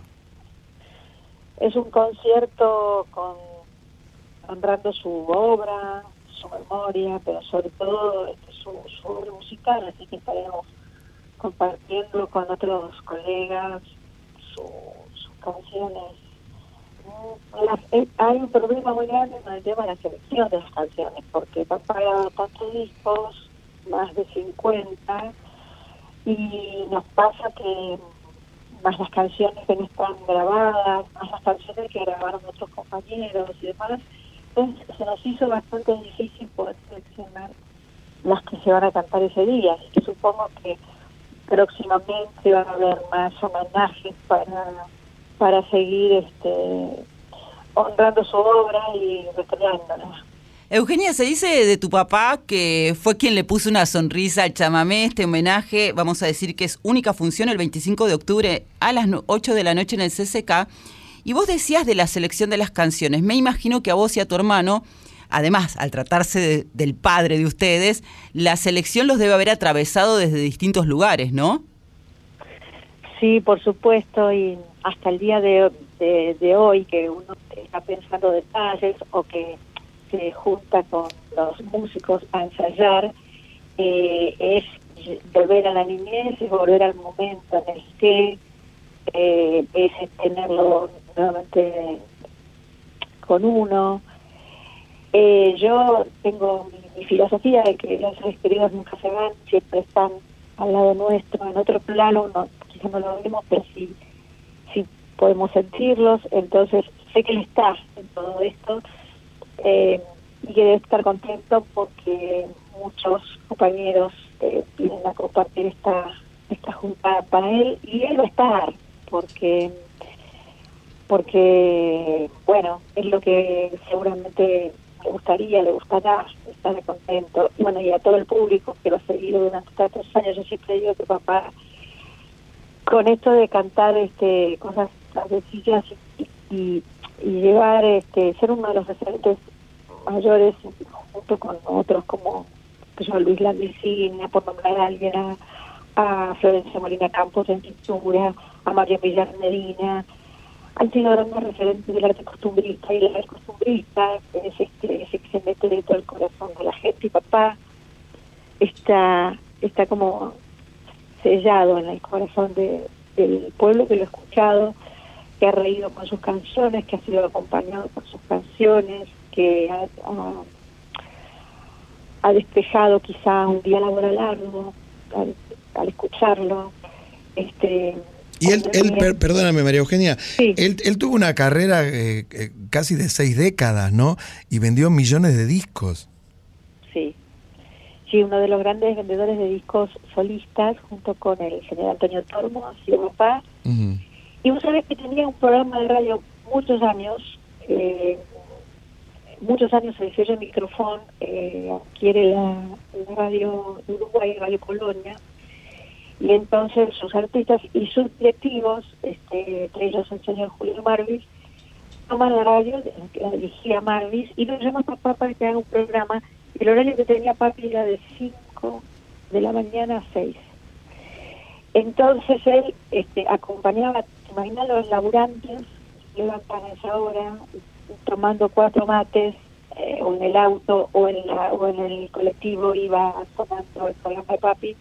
Este, así que al acompañar tanto laburante siempre desde su palabra, desde su humor, desde sus canciones, este, como decía antes, a- es un artista popular eh, y ese es un reino al que no todos podemos llegar este, en algún día espero hacerlo porque es un reino muy alto y, realmente la gente que trabaja con mucha conciencia y educado también un poco con Un reino, María Eugenia, al que vamos a tener oportunidad de acceder el próximo 25 de octubre, como decíamos, a las 8 de la noche en el CCK.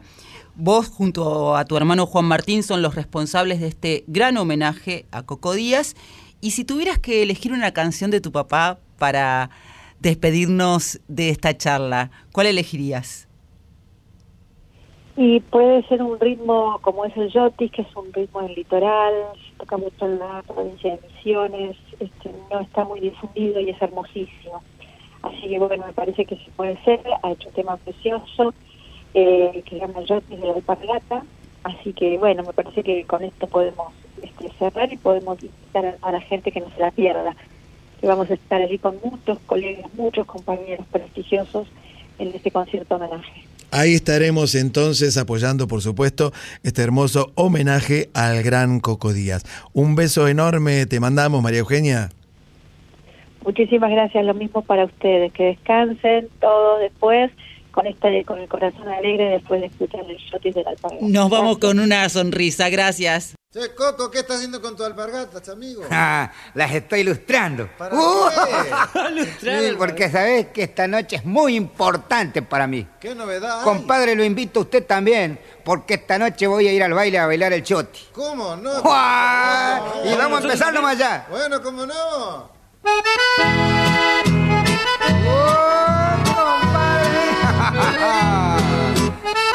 Salga a bailar nomás, compadre. Salga a bailar.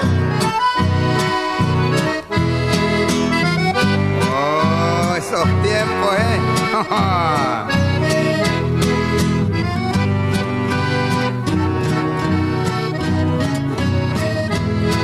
Mire, compadre, ¿Qué? lo invito al baile. ¿Cómo no? Que la comadre venga también. Si quiere. Así recuerda ¿De qué? los tiempos de antes. Ajá. Qué cosa linda, no vaya a creer. Ya lo creo. Qué cosa linda que es ver bailar chotis otra vez. Óigasele. De la alpargata es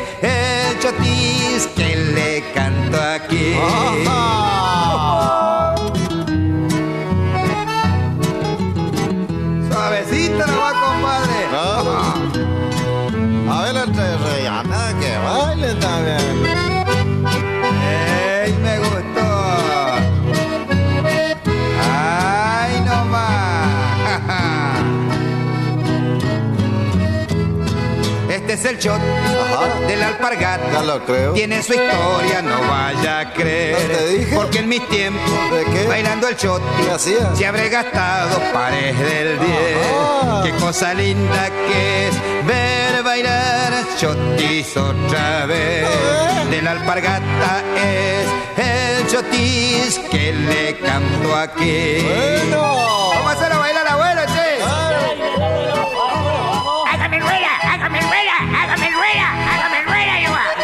El abuelo, eh. Ah, mirá cómo le baila, che. Oh. Sí. Se me están gastando las polainas. El abuelo, ¿eh? Es abuelo. Para recordarme ¿De qué? de aquellos tiempos, No me digas. hoy un parcito me estrenaré. Ajá. Porque esta noche, ¿Qué? bailando el choti, ¿Qué va a hacer? bien bigotudas las dejaré. Ah. Cosa linda que es ver bailar chotis otra vez. Que la alpargata es el chotín que le canto aquí. Se me metió el abuelo, che. No aguantó más, ¿eh? No aguantó más, che. Todos. De la alpargata es el chotis que le canto aquí.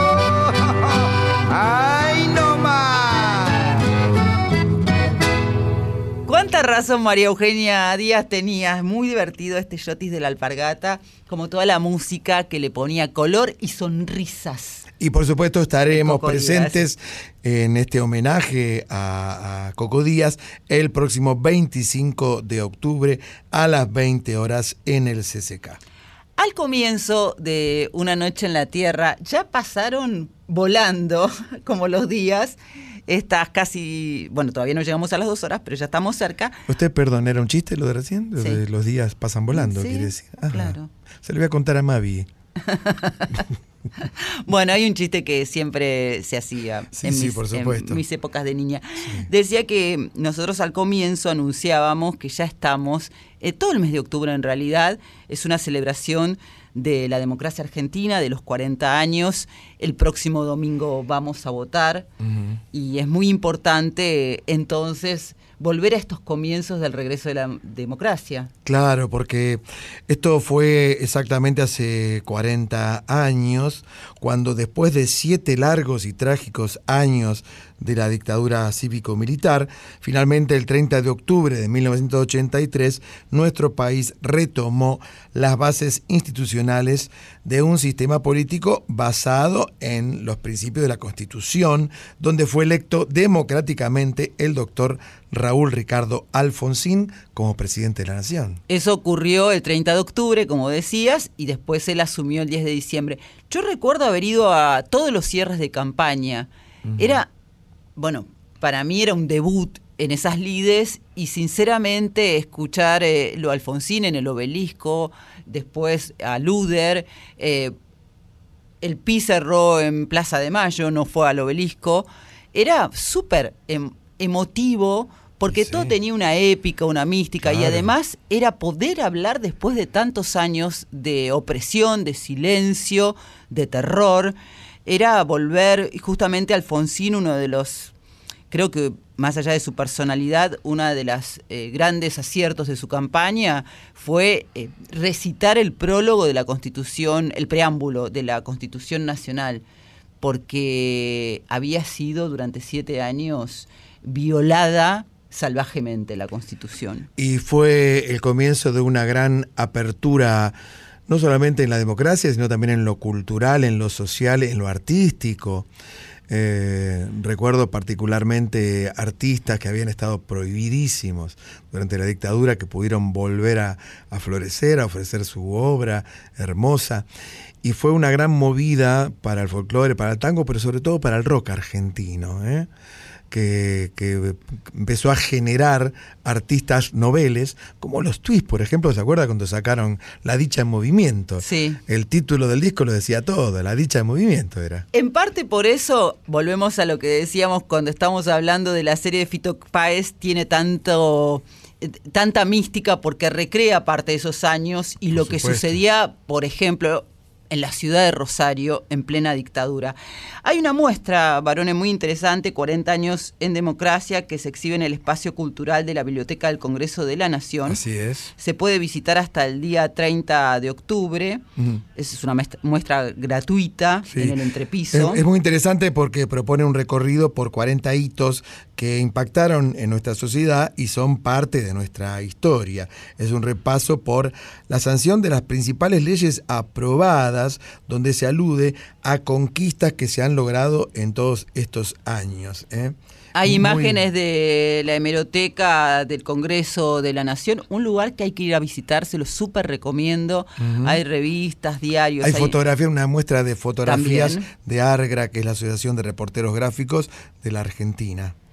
Es una muestra como que para mí es importante visitar. Eh, la- el espacio cultural de la Biblioteca del Congreso Nacional está en Alcina 1835 en la Ciudad Autónoma de Buenos Aires, en, la, en el Congreso. Sí, además hay visitas guiadas para el público en general los días jueves a las 15 horas. ¿eh? Eh, son gratuitas y solo requieren una inscripción previa. Y a la hora de elegir una canción por estos 40 años de democracia, pensamos con varones. ¿Vamos por el lado de la ironía? ¿Vamos por el lado de la sutileza, la inteligencia? El humor. ¿El humor? Claro. ¿Cómo no, varones? Aquí llega entonces León Gieco ¡Ojo! con los Orozco. Nosotros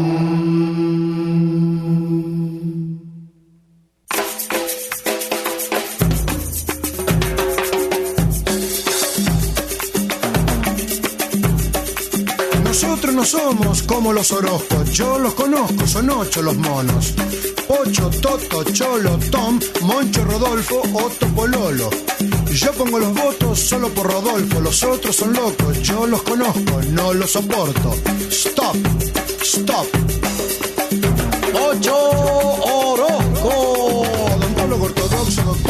como borocotó, oncólogo algodón, morocho, tordo, groncho, jocoso, trosco, chocó con los montos, colocó molotov.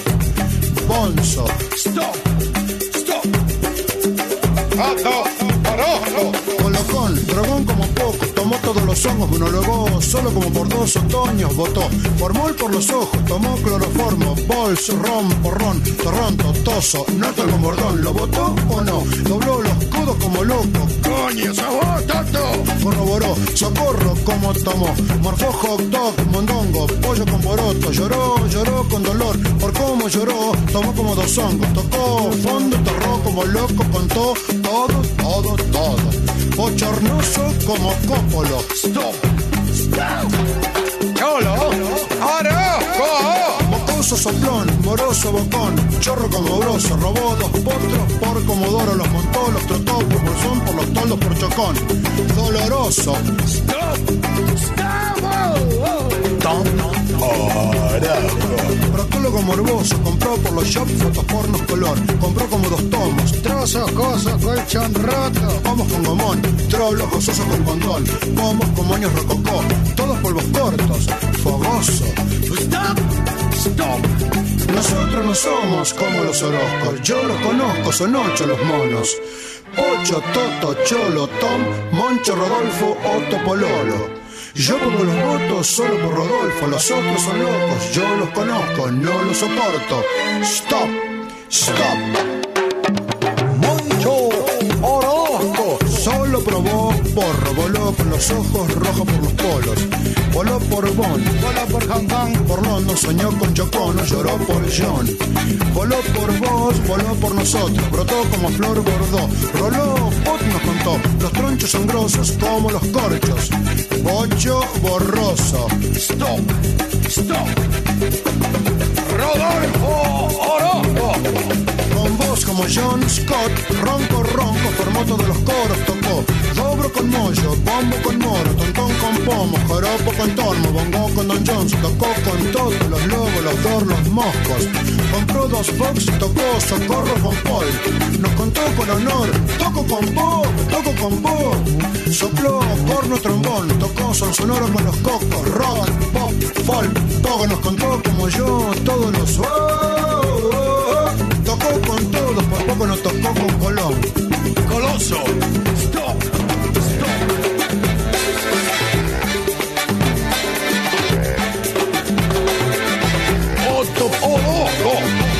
Otros rollos, con poco protocolo, copó todo. Como los Bon, troncoso, Don Floro, los Rococo, logró otro confort. Ojo por ojo, controló todo. Convocó por fono los otros Orozcos, cortó con todos. Cobró todos los bonos, Bocón colocó motos grosos por Boston. Cobró dos lotos, compró dos Ford, ocho Volvo, dos Gol, oro, motos, toros, compró los cotos, Rodoco con or. Zorro. Stop. Stop. Boludo.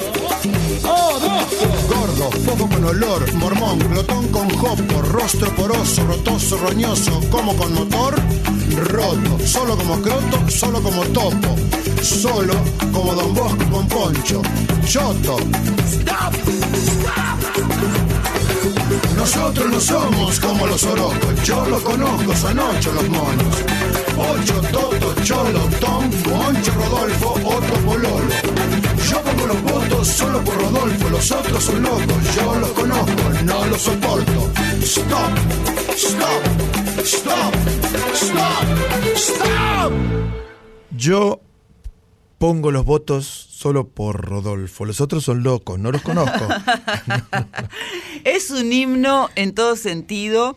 Fue compuesto por León Gieco y Luis Juravich, que forma parte del álbum titulado Orozco de 1997. Lo divertido que es y sobre todo el video. hermoso, hermoso. Un adelantado a la época. y una aparece, aparece un elenco de personajes Estelar. increíbles, ¿no? Por ejemplo, ¿quién estaba? Lalo Mir, que era el presentador. Alfredo Casero. Sí, Daddy Brieva, Fabio Posca. ¿quién más Posca era Pocho, Vireva era Toto, Leonardo Esbaraglia, divino el cholo, Gasalla era Tom. ¿eh? Darío Grandinetti, extraordinario Moncho, Sí, Miguel Solá era Otto. Enrique Pinti Enrique Pololo. Pololo. Y bueno, el mismo Leo Gico que era Rodolfo.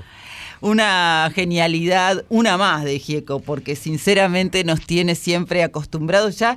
No te asombras, o te asombras del asombro en todo caso. Una cosa rara logra provocar Gieco siempre. Aprovechamos para mandarle un gran saludo a León y que se reponga porque tenía un temita en las cuerdas vocales. Así que bueno, que se reponga muy pronto. Muy necesario, imprescindible León Gieco. Varones, ¿Qué? Ha ¿Qué llegado la hora de Ah. decirles hasta la próxima noche en la Tierra. Sí, señora, sí, señor. Nos despedimos entonces hasta la próxima medianoche del lunes.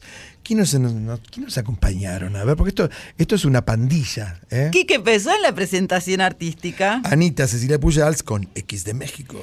En Yo Soy, María Eugenia Díaz. Sí, y bueno, seguimos eh, siempre conectados con nuestra audiencia a través de nuestras redes sociales. En el Instagram, arroba una noche en la tierra, FM 98.7. En el Facebook, Una Noche en la Tierra. Agradecemos a nuestros compañeros, el señor Diego Rosato, Y José Luis de Dios en la puesta en el aire. Mónica Lisi, En la operación técnica. Darío Vázquez, Por el podcast que siempre sube a la web de la folclórica. Violeta Epifanio. La Chuchi está atenta porque sube las secciones también a la web. Muchísimas gracias por acompañarnos. Sí, nos volvemos a encontrar la próxima medianoche, como dijimos, y un consejito de amigos. Recordemos que el domingo se vota. Votemos bien, por favor.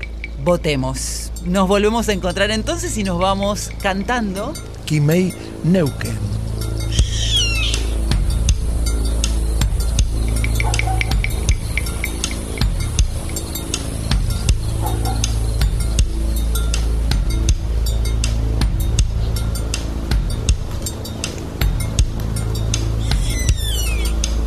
Sol de los arenales, regada en sangre de un bravo saehueque. Grito que está volviendo en su desbocado otro pehuenche.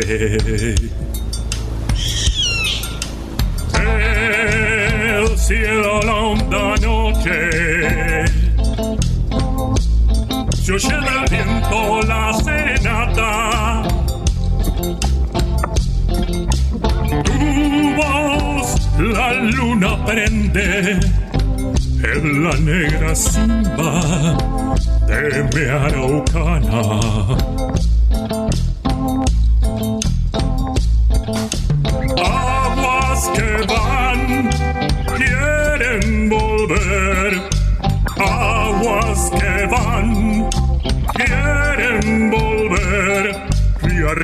del campo prendido Neuquén Quimei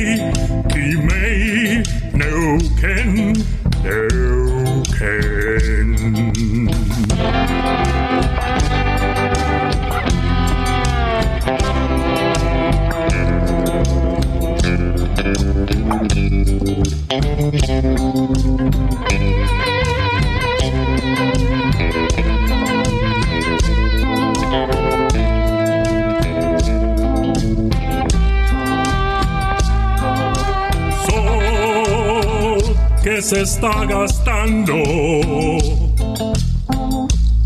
en piedras lajas y turbias corrientes. Beso la sombra india que vuelve crecida de un sueño verde.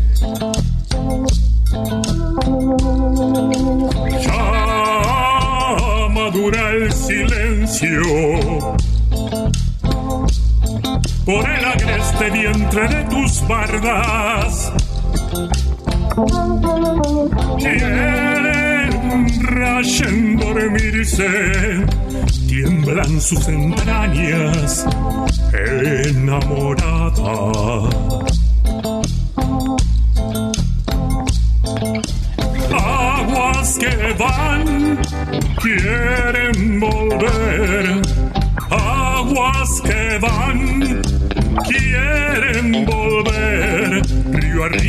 Canto prendido,